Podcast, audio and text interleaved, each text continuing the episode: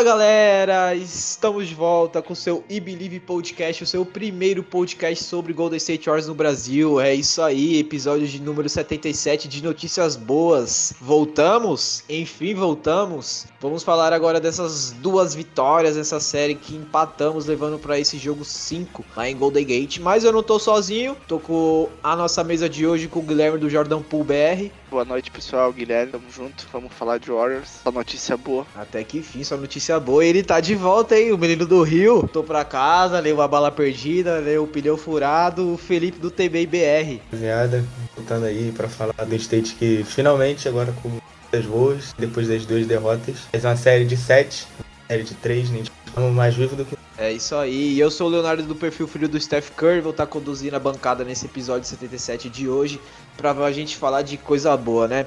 O último episódio que foi gravado na semana passada é, foram duas derrotas.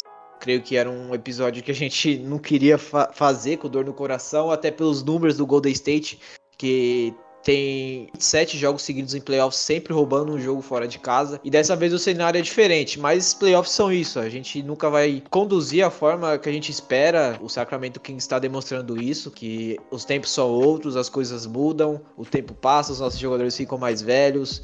É, a gente enfrentou um técnico no qual foi criado basicamente aqui. Então ele sabe dos nossos pontos positivos, negativos. Então não foi tão surpresa assim é, o Kings abrir 2 a 0 Até porque eles têm mérito, não é à toa que eles foram um dos classificados ali entre os três primeiros no Oeste.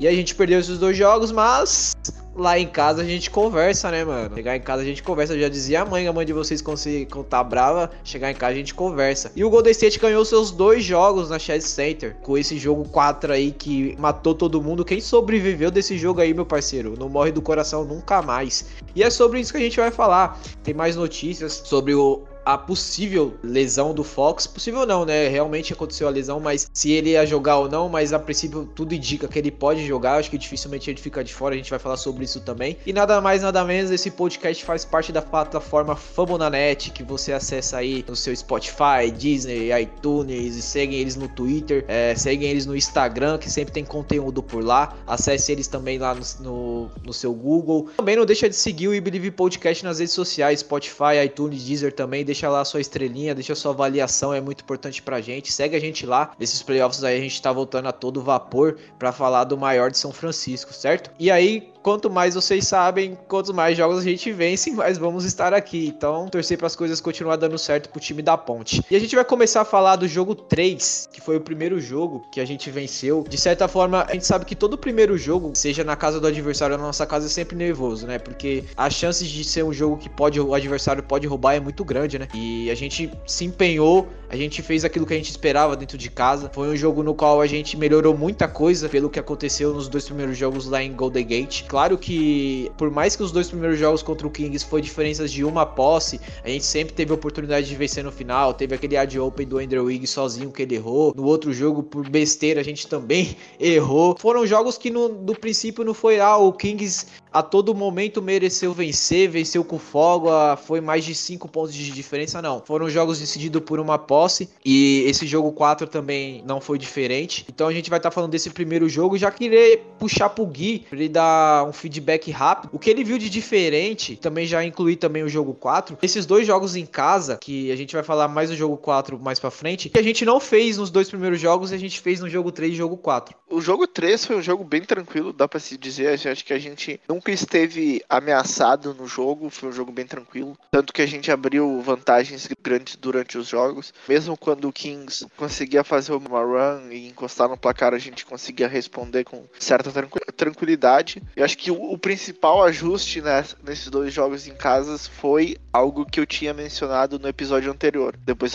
das duas derrotas que foi uh, separar os minutos do Looney e do Draymond. Claro, no jogo 3 a gente foi obrigado porque Draymond não jogou, né? Ele foi suspenso. Mas como todo mundo que acompanha sabe, no jogo 4 ele, junto com a comissão técnica, ele sugeriu sair do banco porque ele viu que o que aconteceu no jogo 3 estava funcionando. A própria fala dele, se não está quebrado, não conserte. Então ele não quis uh, mexer. Que a grande diferença foi que é um jogador a mais em quadra pro Kings ter que marcar, que no caso é o, o Jordan Poole no lugar do, do Draymond Green. E isso espaça mais a quadra no ataque, uh, abre um, uma batalha individual do Looney com os Sabonis pelos rebotes, porque você via que nos dois primeiros jogos o quem deveria ser o defensor do Draymond estava sempre brigando por rebote junto com o Sabonis contra o Looney, porque o Draymond, a gente sabe que não é um cara que as defesas costumam marcar muito, tanto que o Looney teve 20 rebotes no jogo 3, uma grande diferença. O time como um todo pegou mais rebotes, o Wiggins nesses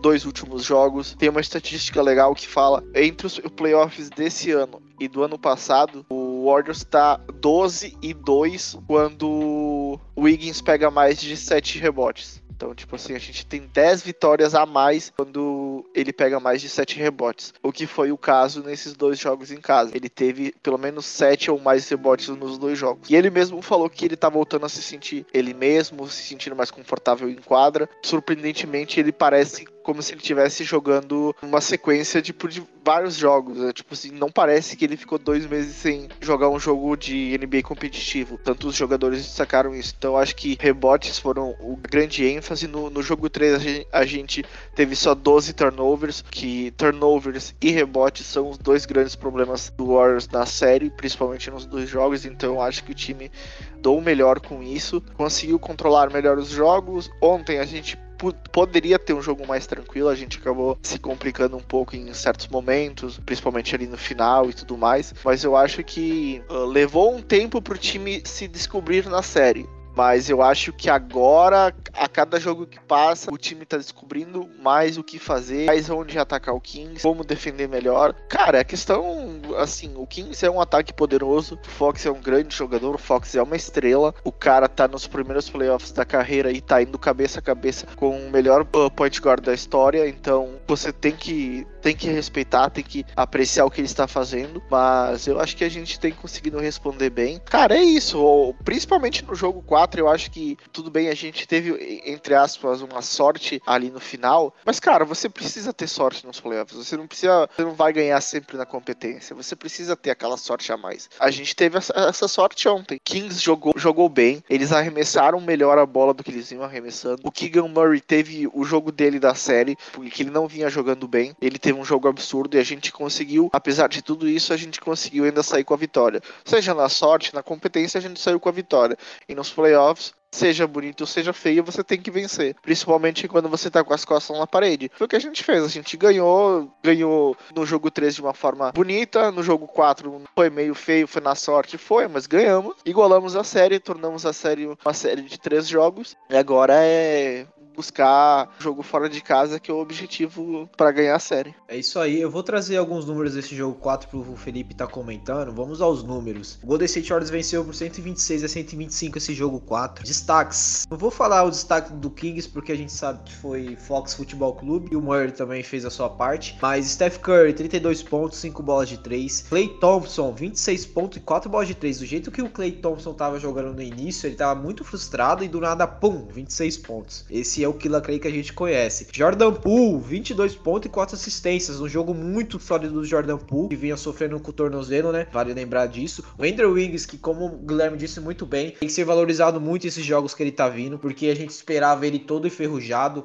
com dificuldade para marcar, com dificuldade para pontuar, e ele não tá vendo isso. A gente tá vendo um cara marcando muito, muito e pontuando no outro lado da quadra. 18 pontos e 8 rebotes. Damon Green fez um jogaço, quase um triplo duplo aqui, irmão. Pelo amor de Deus, 12 pontos, 10 rebotes e 7 assistências. Senhor Kevin Looney, 14 rebotes e 8 pontos. Mais números, como o, o, Guilherme completou, o Kings melhorou muito o arremesso de quadra. 45,90 para o Golden State, 50% de porcentagem, contra os 48 e 102 do Kings, de 47%. Bola de 3, Golden State tentou 34 bolas e converteu 14 com 41%. O Kings arremessou 35 bolas e converteu 14 também com 40%. Lances livres, Golden State foi 24 vezes para a linha dos lances livres e acertou 22. O Kings 18 vezes e acertou 15, um aproveitamento de 91 e um aproveitamento de 83 pro Kings. Total de rebotes, aqui é a batalha dos rebotes. O total foi 44 a 44, os dois times empataram. O Golden State teve 8 ofensivos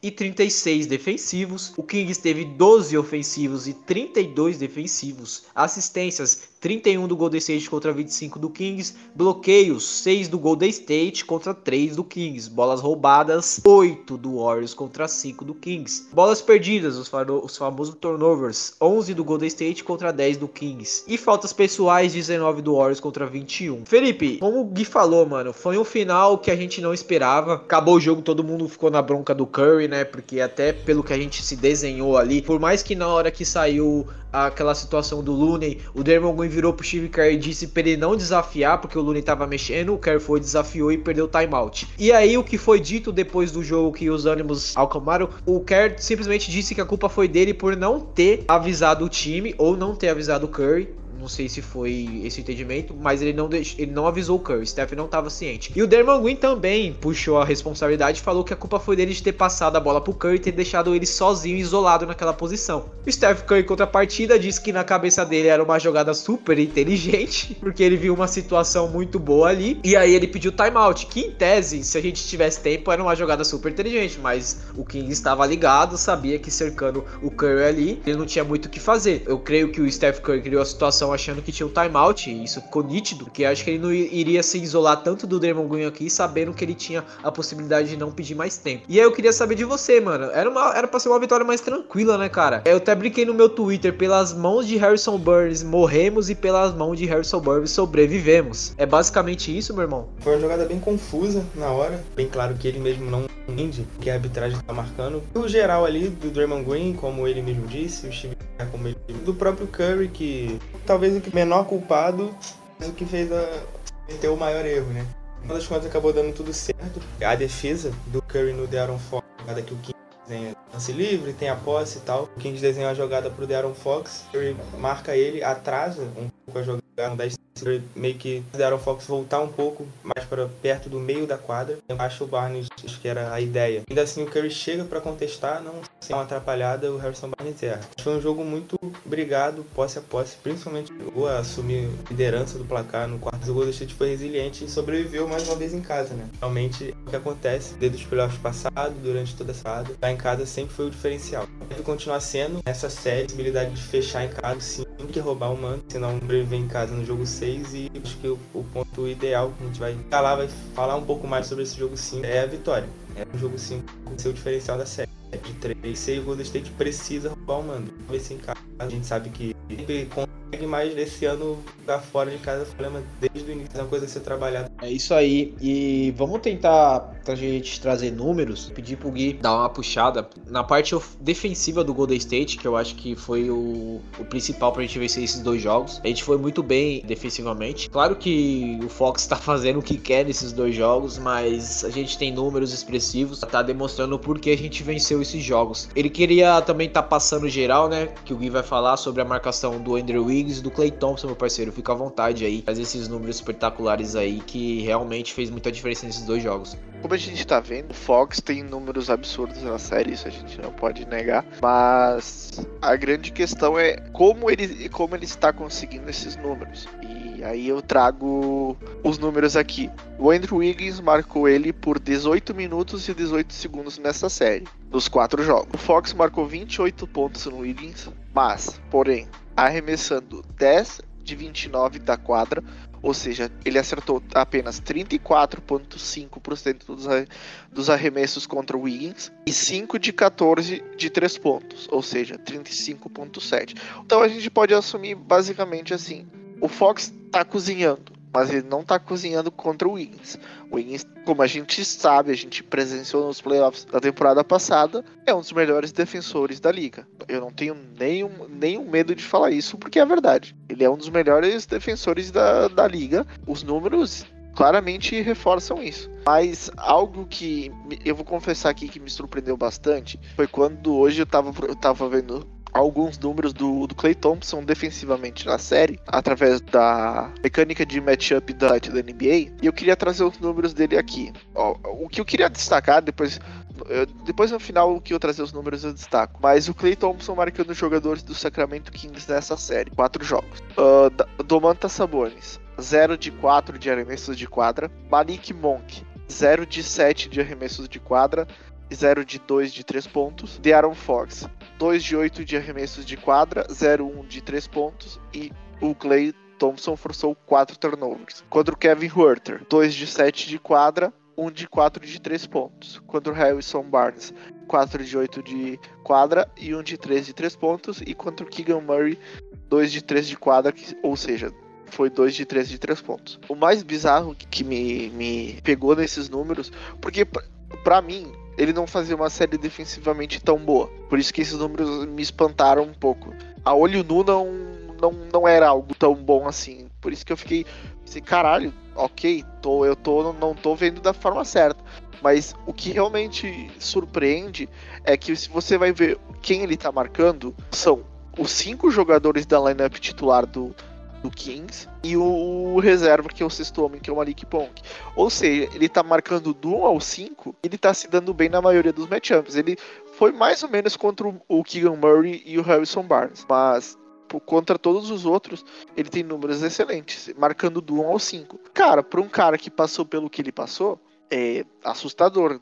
E acho que é um dos grandes diferenciais da série. Ontem, principalmente no jogo 4, com o Draymond Green saindo do banco, queria destacar, ele segurou os jogadores do Kings a 5 de 15 de arremessos de quadra como defensor primário e segurou o De'Aaron Fox 2 de 7 de quadra como defensor primário. Você assiste ontem o jogo, você vê que foi um dos melhores jogos defensivos do Draymond em muito tempo. Ele é um absurdo defensivamente, mas ontem ele tava num nível insano fazendo jogadas que você ficava tipo, pensando como, só como, como que você conseguiu parando. Ele teve um lance que ele bloqueou o Harrison Barnes e o Domantas Sabonis na mesma, na mesma jogada. Ele roubou a bola do, do Sabonis em transição, tipo, se eu não me engano, o King estava dois contra um. Pô, são coisas que você olha e você fica abismado porque é bizarro o nível ofensivo dele. Eu acho que esses três, principalmente. O, o Gary Payton também tem feito um bom trabalho, mas ele não jogou jogo 3, jogo 4 ele teve minutos limitados.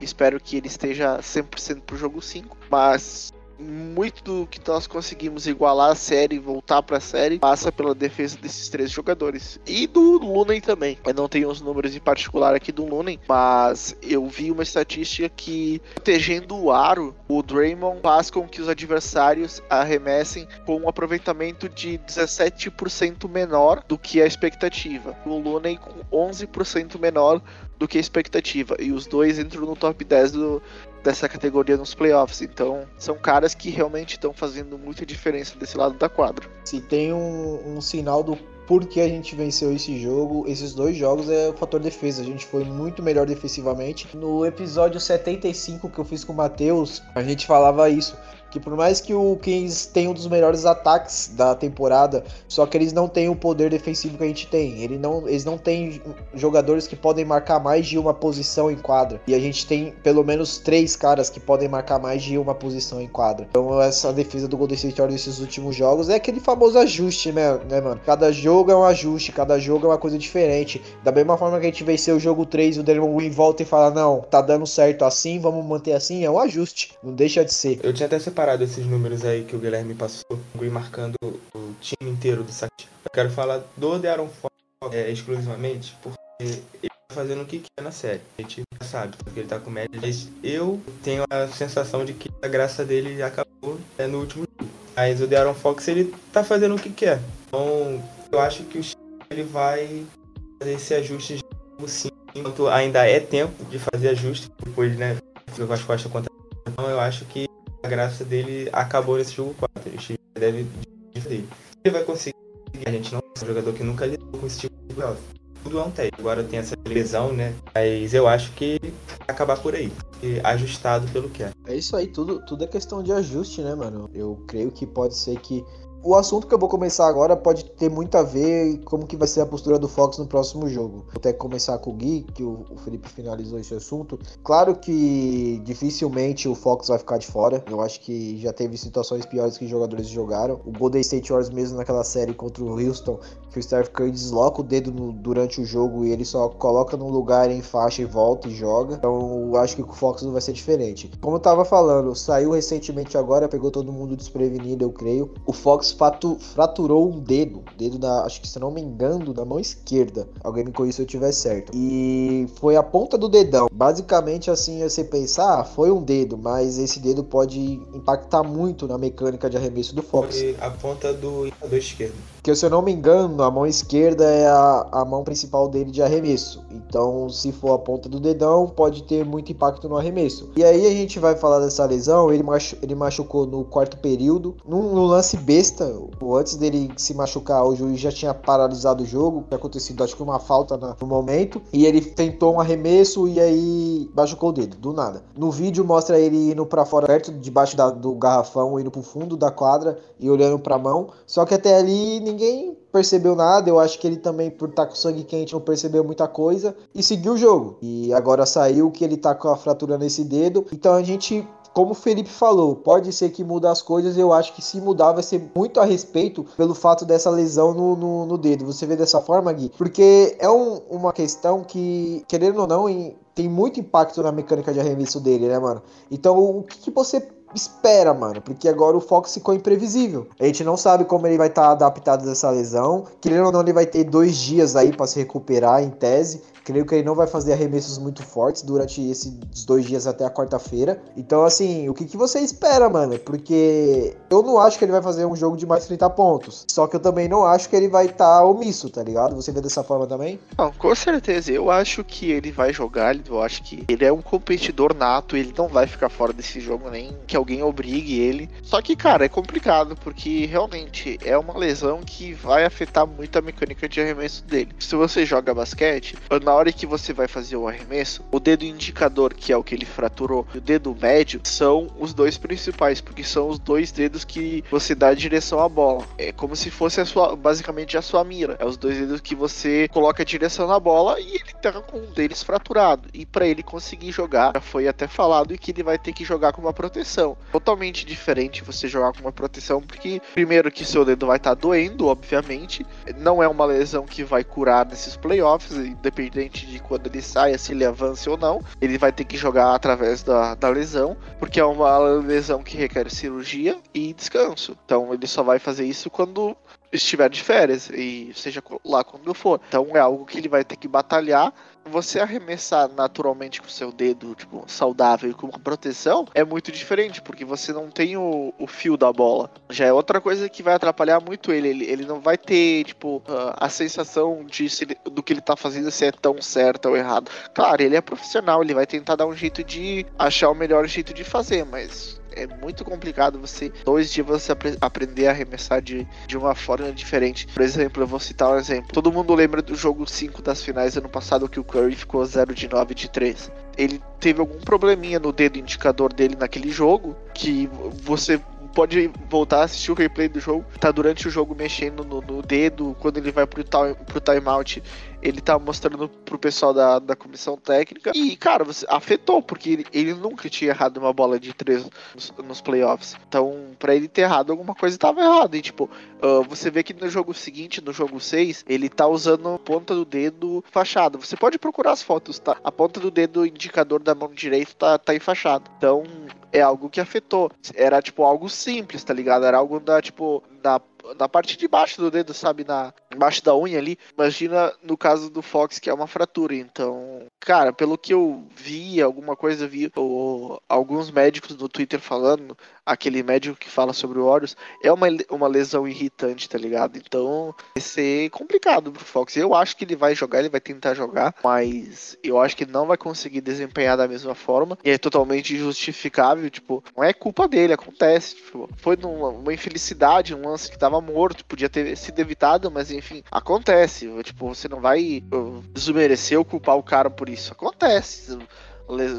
Lesões acontecem, todo mundo tá sujeito. A gente sabe muito bem disso. Mas, cara, eu só digo que o, o, o Kings perde, perde muito com ele, com essa lesão dele, em como ela pode influenciar ele, porque claramente é o melhor jogador. Eu tinha percebido isso durante a temporada regular inteira. Ah, muita gente tentou essa forçar essa narrativa de que o Sabonis era o melhor jogador do Kings e eu sempre discordei, porque do, até dos tempos de Indiana eu sabia o jogador que ele era. Tá cada vez mais claro nessa série o quanto o cara tá sendo exposto. Se o Fox tá aí, mesmo sendo marcado por caras absurdos, tipo Wiggins, o Draymond e tal, ainda está conseguindo produzir e, querendo ou não, conduziu seu time a duas vitórias e deu trabalho nas duas derrotas. Então, o Kings perde demais com essa lesão e como ela pode afetar o Fox. E querendo ou não, né, o Felipe, pra você completar, a partir do momento que acontece essa situação, o que é nítido, o que vai acontecer, não, é, não vamos fazer um si aqui não, mas vai acontecer. O Fox vai ter menos volume de arremesso, e aí o Harrison Barnes vai ter uma, um volume mais considerável. O Murray vai ter um volume mais considerável. Não tirando o mérito do Murray, mas a gente sabe que o Murray não é um tipo de jogador sólido igual o Fox para sempre estar tá anotando mais de 15, chegando aos 20, mais de 20 pontos todo jogo. Não é à toa que essa foi a melhor partida dele nessa série de dois jogos. Então, tipo assim, a partir do momento que seu principal jogador, o cara da última bola, que nos minutos finais sempre tem a bola na mão, tá com um problema que afeta muito a mecânica de arremesso dele, outros caras vão ter mais volume. E a gente sabe que o Harrison Burns é uma vítima do Golden State. O Golden State, às vezes, em certas situações, procura não marcar muito o, o Burns, porque sabe da dificuldade que ele tem de fora do perímetro. Não é à toa que ele errou uma bola basicamente com uma janela em tese limpa, por mais que o Curry chegou inteiro contestando, mas até então era uma janela de arremesso muito boa. Então, o, o que você vê dessa forma? Porque o volume dele vai diminuir um pouco e dos, e dos companheiros dele vai aumentar um pouco. E aí o que vai acontecer? Ele vai o Kings vai sobrecarregar os Sabonis, vindo de duas partidas ruins, que ele tá sendo engolido defensivamente. E aí, o Kings vai confiar no Burns? O Kings vai pagar para ver se o Murray vai estar tá em mais uma noite muito boa? O que você acha? Inevitavelmente, a pressão cai em alguém. Alguém vai ter que assumir uma bronca maior pela falta de volume que o uma fratura. O Sabonis ele vai ter que se virar, cara. Se virar porque a bola vai para ele. Pra assumir as responsabilidades na hora nas horas importantes. O vai ter que o jeito dele ali no garrafão que ele tá sendo investigado pelo Looney e pelo Draymond Green. É um grande problema pro King, infelizmente. Problema para eles na série, porque a gente já teve nossos problemas com o Peyton, enfim. Então eles vão ter isso. Eu fico receoso, mas é a palavra ao certo, mas é o que eu tava falando do Darren Fox. Eu acho que já ia acontecer esse ajuste. Talvez a lesão facilite um pouco. Então, acho que talvez, dependendo de como ele a partida, como for a defesa em cima dele, ou seu aproveitamento é isso que seja, eu acho que vai cair muito da lesão na conta do mérito do Chico vai conseguir fazer o ajuste.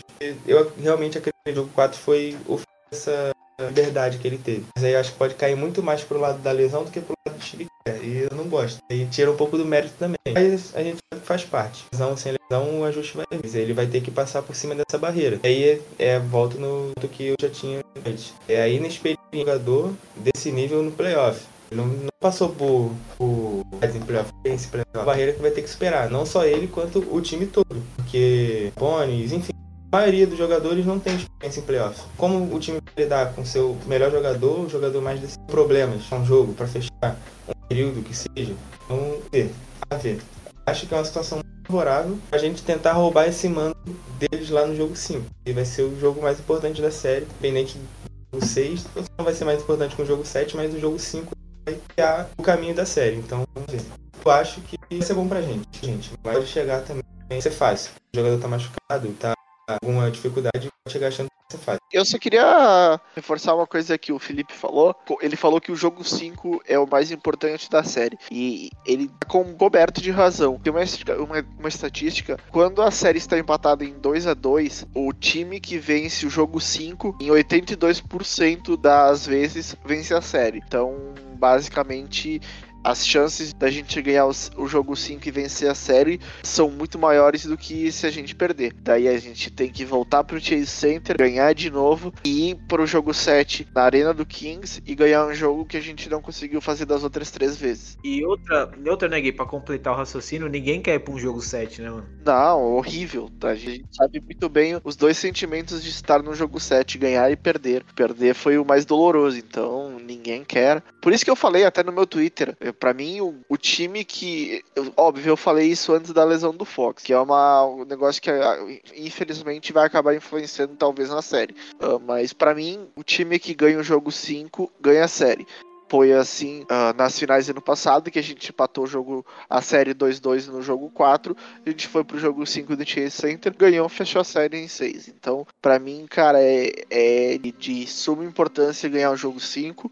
O Curry falou a mesma coisa na entrevista, falou que foi importante defender o mando de quadra, mas eles ainda precisam ganhar um jogo fora de casa e por que não o jogo 5? Ele sabe da importância de ganhar o jogo 5, assim como todos do time. E cara, eu acho que a grande questão vai ser uh, limitar o entorno do Fox. A gente não pode deixar os outros jogadores entrarem em ritmo, uh, esquentarem. Principalmente algo muito importante, porque a gente viu como é que é a atmosfera da, da Arena do King. A gente tem que, desde o primeiro instante do jogo, dominar as ações. Não deixar o, o time tomar conta e por si só trazer a torcida e tomar conta de vez. Porque a gente viu o efeito que tem nos dois jogos. É uma torcida que tá incendiando o ginásio.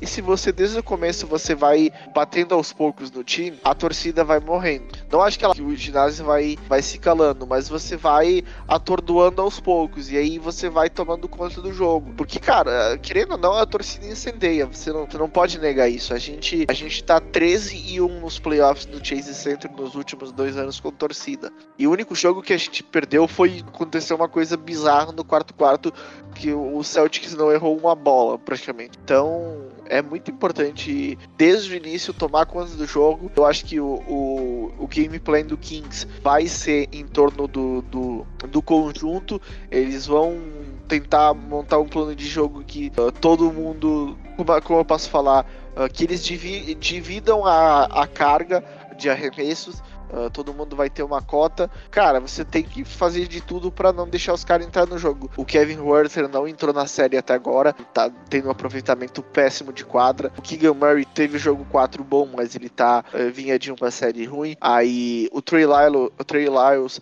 teve aquele jogo 1 bizarro, mas depois até deu uma sumida. Uh, o Harrison Barnes jogou bem os dois jogos fora, mas em... jogou bem os dois jogos em casa, mas não os dois fora. Então você tem que limitar esse entorno. Você não pode deixar esses, esses caras entrarem no jogo, porque daí acerta uma, acerta duas, aí os caras esquentam, o cara pega a confiança, a torcida vem, aí você começa a entrar num buraco e às vezes é, é, é complicado de sair. Então acho que, que se você conseguir limitar o entorno e o Fox já estando limitado pela lesão, cara, você tem grande chance de sair do jogo 5 com a vitória. É, o jogo 5 ele diferenciado em toda a série. Essa questão do retorno do De'Aaron Fox também vai muito com uma coisa parecida com o Memphis Grid da temporada passada. Para o Sacramento não seja um tão com um jogo tão é, monopolizado, vamos dizer assim, para o Fox, igual é com já um time mais coletivo sem a presença da estrela. Então a gente lidou com isso na passada. O jogo que o Jamora não jogou. E o pareio do Memphis minaram o jogo é, em todos os aspectos, de todas as formas. E, depois a gente consegue melhor com a coletividade. 100% coletivo. É algo que o Sacramento pode vir a fazer. Embora essa seja uma situação diferente, porque o Jamora não a Fox vai estar em quadra, mesmo pode ser um, ser um jogo mais coletivo. Então o time vai lidar com isso. Você pode acabar caindo no golpe, vamos dizer assim. Porque você tá. Ah, eles estão sem a melhor estrela, o melhor jogador, a grande estrela, o jogador decisivo, o jogador da última bola. Vai receber essas bolas e quem não vai. Essa é a questão. Durante o jogo, essa, essa coletividade também em quem tá quente. Se for um dia que todos estiverem quentes, complica, complica bastante. O time tem que saber parar, frear esse tipo de ação. Vai ser comum.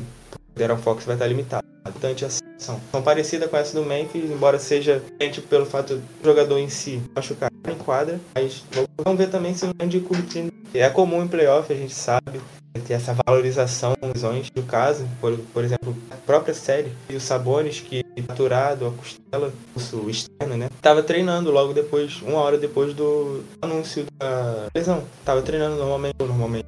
Pode ter, ter essa valorização muitas vezes para criar essa, esse suspense, essa apreensão. É isso que a gente está fazendo aqui, ficar comentando, analisando, é, vendo o que pode e o que não pode esperar até a hora do jogo, mas acredito que a gente esteja machucado, de qualquer forma vai jogar. Bem ou mal, ele vai jogar. Os pontos chaves que o tem que acertar para a vitória do jogo mais importante da série.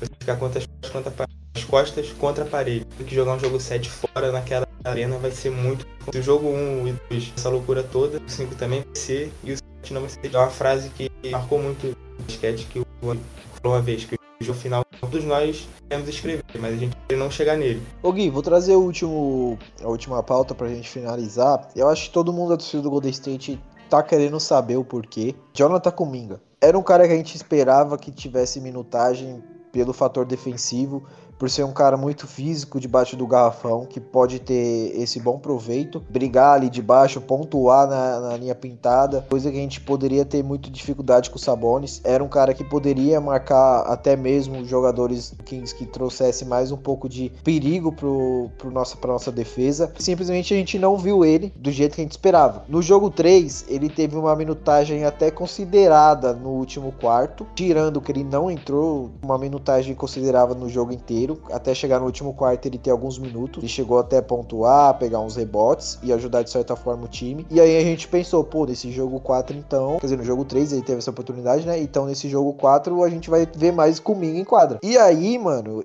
ele não entra pelo aquilo que a gente pensava que poderia acontecer. Em contrapartida, o Moses tá tendo mais minutos que ele, algo que não aconteceu na temporada regular, que a gente tenta desvendar a cabeça do Steve Kerr, né, mano? Porque, porra, temporada regular inteira, o Kuminga sempre jogou, por mais que ele ainda teve algumas minutagens ali chatas que a gente ficava pegando no pé do Kerr, e o Moses não jogou. Virar a chave, Moses tem minutagem nos playoffs e o Kuminga não. Então, tipo assim, tá rolando um vídeo de uma jogada que, se eu não me engano, é o Andrew Wiggins que vai arremessar do outro lado da quadra, do outro lado da zona morta, e, tipo assim, tem um espaço tremendo pro Kuminga já se, posicionar, se posicionar pro rebote em caso que essa bola bate no aro. E simplesmente ele espera a bola bater no aro. Quando ele percebe que a bola bate no aro e poderia vir na direção dele, que aí ele toma uma atitude de tentar pegar o rebote, só que aí já é tarde, o jogador do King está na frente dele e consegue pegar. Esse vídeo, cara, tentando não pegar muito no pé dele, é o porquê ele não tá tendo minutagem nessa série? Você vê dessa forma, Gui? Inclusive, eu fui uma das pessoas que, que postou esse vídeo. Eu acho injusto colocar a culpa só nele. Esse vídeo me irritou, assim, eu achei inadmissível, porque enquanto você estiver em quadra, seja por 3 minutos ou seja por 30, você tem que jogar, você tem que dar a sua vida. Você tem que brigar por rebote, uh, defender, atacar, forçar. E ele não estava fazendo isso. Isso é um dos grandes motivos do, do Moses Moody tá tendo mais minutos que ele na série. Porque toda vez que o, que o Moody entra, você vê, que ele tá tentando defender com intensidade, ele tá voando por rebote, ele tá com uma energia boa, energia lá em cima, correspondendo ao momento do time. Você não vê, tipo, ele entrando e, tipo, meio que de corpo mole, você não pega na bola, ele já não, não mostra muito interesse na jogada. Isso é algo um problema que o Cominga tem desde o, a avaliação pré-draft dele, que às vezes é um pouco de desinteresse, é, tipo, essas coisas não vão do jeito que ele quer. E cara, assim, eu entendo de certa forma ele, porque querendo ou não, todo mundo quer jogar, ninguém quer ficar sentado no banco. Se eu fosse jogador, eu também ia querer jogar. A gente não pode ser hipócrita e chegar aqui e falar, ah, mas isso e aquilo. Cara, se você tá lá, você quer jogar. Se você tá lá, você tá lá por um motivo. Você, todo mundo quer estar em quadra. Mas ele precisa entrar e corresponder também. Aí eu digo que é 50 e 50. Porque assim, o Kerr, ele não é um cara que lida muito bem com o jovem. Ele, ele tem as suas, suas manias e ele não abre mão disso. Ele é tipo um cara muito de, de meritocracia meritocracia, é, entre aspas, né? Porque, tipo, nesse caso, não, merit, meritocracia nem a, nem a palavra certa. É hierarquia. Quem, tipo assim, quem tem mais experiência joga mais. Mesmo, talvez, se o mais jovem é mais talentoso. É por isso que a gente na, na temporada passada a gente não viu tantos minutos do, do Mori e do Cominga, por isso que nessa temporada a gente não viu tantos minutos do, Patrick Baldwin Jr., por mais que ele sempre entrasse bem na maioria das vezes. Se o jovem não tem a cabeça muito boa, você vai minando a confiança dele. O, o Muri é um cara que tem a cabeça boa porque você sempre vê os, os caras elogiando ele, falando que ele tem um. que ele é uma mentalidade. que ele é um cara de. Um adulto de 20 anos que tem uma mentalidade boa, ele tem uma experiência avante dos seus anos. Só que o, o não é um cara que, que tem uma mentalidade tão boa assim. O mental dele é muito fraco, ele se frustra muito fácil, ele baixa a cabeça muito fácil. Aí, inclusive, nesse jogo 4 tem um vídeo do, do André Godala no, no banco conversando com ele. Uh, provavelmente devia estar tá falando, você tem que entrar melhor, mas não se frustre porque você não tá jogando. A oportunidade vai chegar de novo, mas aí você tem que responder. Provavelmente ele deve ter falado essas coisas. E é importante você ter um cara que chegue e fale isso. Porque querendo ou não, cara é um jovem. Você tem que. Você tem que entender ele também. Mas, na minha opinião, é uma via de duas mãos. O, o, o Kerr não ajudou e o Kuminga não tá se ajudando também nessa série, principalmente. Eu acho que o grande, a grande questão do Kuminga é que ele joga melhor e mais motivado quando ele sabe que ele não vai, tipo, ser sacado a qualquer erro, tá ligado? Quando ele, ele sabe que ele vai ter uma minutagem considerável. Só que, tipo, é bom e ao mesmo tempo é ruim, porque você só vai jogar quando você for garantido que você vai jogar tanto tempo. Não, você tem que entrar e você, os minutos que você tiver em quadra, você tem que mostrar porque você quer estar em quadra.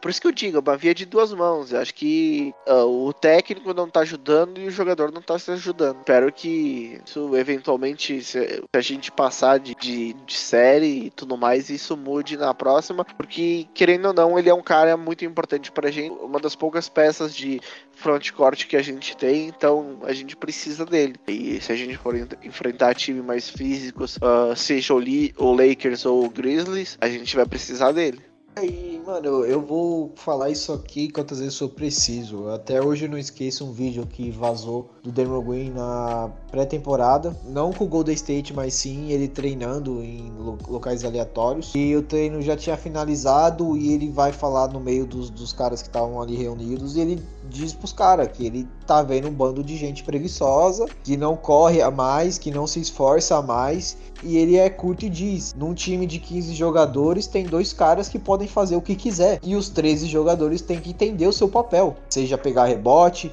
seja defender, seja organizar jogadas, ele tem que entender seu papel. E o Kuminga não consegue ter esse entendimento de saber que nos playoffs não é o quanto ele é bom pontuando, e sim o quanto ele é bom para o time, o quanto ele pode ajudar na série, tá ligado? O Kevin Looney é o maior exemplo. O Kevin Looney termina o jogo com dois pontos, mas pegou 20 rebotes, tá ligado? Os rebotes do Kevin Looney, no fim das contas, importou mais que uma pontuação. Porque se você pegar, tem jogadas que o Curry erra o arremesso, ele pega o rebote ofensivo, devolve na mão do Curry de novo, ele vai lá e acerta uma bola de três. Então, os jogadores entendem o seu papel em quadra. O Kuminga parece que não. Que, tipo, como você falou, acho que você foi perfeito nesse raciocínio. Quando ele sabe que ele não vai ser sacado, ele entra mais confiante. E quando ele sabe que ele cometeu um erro bobo, ele vai sair, ele não joga bem. Mas aí que tá, você pega esse erro, por exemplo, do rebote, tá ligado? Eu não tô dizendo que ele saiu por causa disso. Mas com certeza o Kerr vai ver alguma filmagem depois, alguém vai ver uma filmagem depois e vai cobrar ele. Pô, como que você não teve uma leitura desse rebote? Como que você não estava ali debaixo do garrafão, que era um momento que estava favorecendo você, porque o jogador de, do Kings estava de costas para você. O jogador do Kings não ia ver seu movimento, tá ligado? Você ia chegar ali de surpresa. E essa bola poderia ter um impacto ofensivo pra gente, porque a gente errou o arremesso. Isso que você falou, os times assistem filme do, dos jogos anteriores todo dia no dia seguinte. Uh, tem um, um tempo dedicado só para assistir filme do jogo, para que, o que foi feito de correto, de errado. Então essas coisas com certeza entram, na, entram nessa discussão.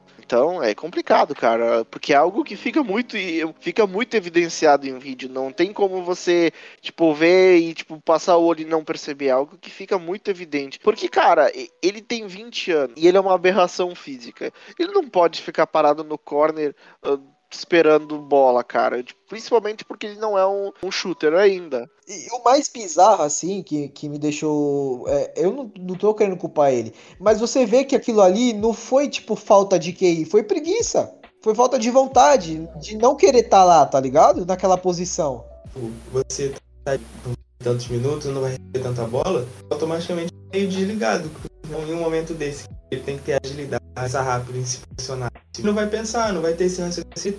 É um estalo que, quando ele vê a bola no ar ou indo pro lugar e pegaria um rebote fácil, um rebote, ele corre. Mas aí, cara, porque tá na, na e alguém é, primeiro que ele no rebote. Poderia pegar o rebote, é, fazer dois pontos ali, talvez até enterrado, levantar o mas porque estava desligado, esperando um passe. Não é o passe que ele vai receber, não é o tipo de bola que vai ser complicado, cara. É, é o foco, tem que ter o foco. Se você não é focado, não acontecer nada. Não, assim, o que me deixa um pouco mais aliviado, não sei se o Gui concorda, é igual ele falou, são 20 anos de idade. Ele não é mais um Jordan Poole que já passou por tantas coisas. É de essa, é, bom exemplo, a gente ficaria mais puto que se o Jordan Poole cometesse esses erros, porque o Jordan Poole, querendo ou não, já é um cara com uma certa experiência. É um cara campeão, é um cara que foi feito na raça, porque ninguém sobe G-League, liga, G-League, liga e continua, tá ligado? E ele continuou.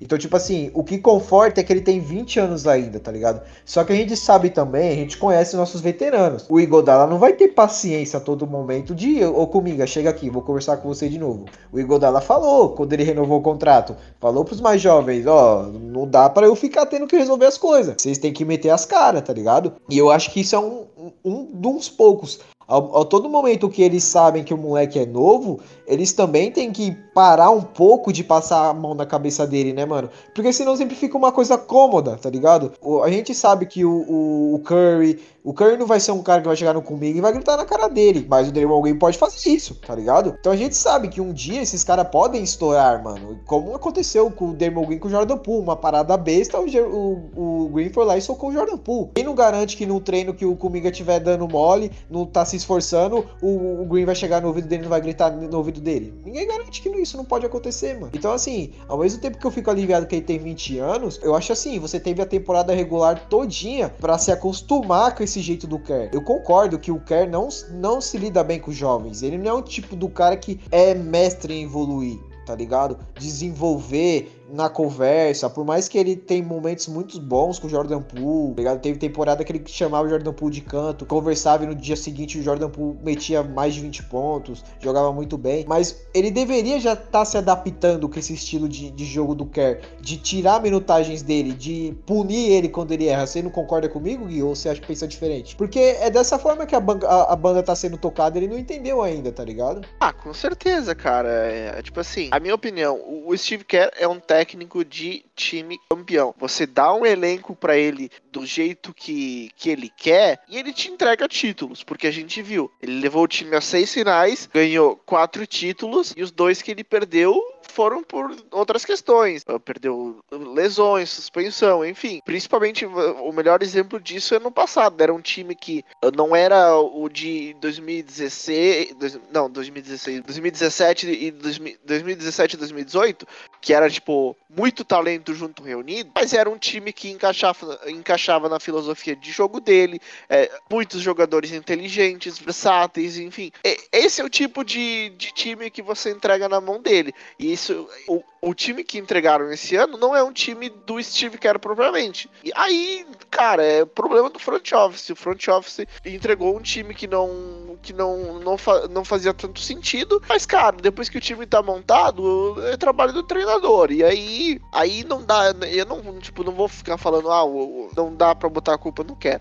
O Kerr foi muito mal na temporada e isso tem que ser falado. É uma temporada bem ruim dele. Entre 20 e 21 e esse ano, eu não digo que esse ano é pior que 2021. Não, ao contrário. esse ano foi pior do que 2021, porque 2021 ele não tinha tanto talento, tá ligado? O cara tava jogando Kelly Oubre, uh, Kent Bazemore. Meu, peraí, né? Tipo, o time era muito ruim, tá ligado? Esse ano o time, o time tem talento, mas ele treinou muito mal, isso tem que ser falado. Mas aí, cara, o, o Kuminga também precisa entender, cara. Tipo, o que ele tá fazendo não vai ajudar ele. O que ele quer? Aí, tipo, a gente tem que parar e se perguntar o que ele quer. Ele quer, tipo, ir pra um time que não briga por nada e jogar 30, 35 minutos, fazer uns números tipo, bons aí que não valem de nada, ou ele quer fazer parte de um time que tá brigando por títulos agora e claramente um time, num time que confia nele para ser o futuro uh, quando o, o núcleo principal aposentar. Aí, tipo, tem que tem, vai muito dele, porque, cara, você vê, por exemplo, o exemplo do Jordan Poole. Jordan Poole deixou bem claro que ele quer fazer parte desse ciclo e do próximo, tanto que ele trabalha igual um condenado e, e a quantidade de coisa que ele passou. Você pega o episódio do soco. Quanto poder ele tinha na mão para tipo, simplesmente falar: Eu não fico no time se o Draymond Green ficar. Ele poderia muito bem ter feito isso. Ele simplesmente falou: aconteceu, vamos deixar a história de lado e vamos tentar, tipo, jogar esse ano e ganhar o título esse ano. Hoje eu postei no meu Twitter um trecho da, da matéria do, do Shams, do The Athletic com o Draymond. Que em janeiro o Draymond cobrou o Jordan Poole no vestiário vocalmente para ele tomar decisões melhores em quadra. O que o Jordan Poole fez? O que ele poderia ter feito? Ele poderia não ter aceitado. Falou: Ó, oh, você me deu um soco, eu não vou aceitar a sua palavra. Não, ele aceitou. Ele falou: Ó, oh, eu preciso, eu preciso preciso tomar decisões melhores, você tá certo. O Curry aplaudiu o, o que o Draymond falou e a atitude do Poole de ter recebido bem a crítica. Esse tipo de coisa que você precisa dos, dos jovens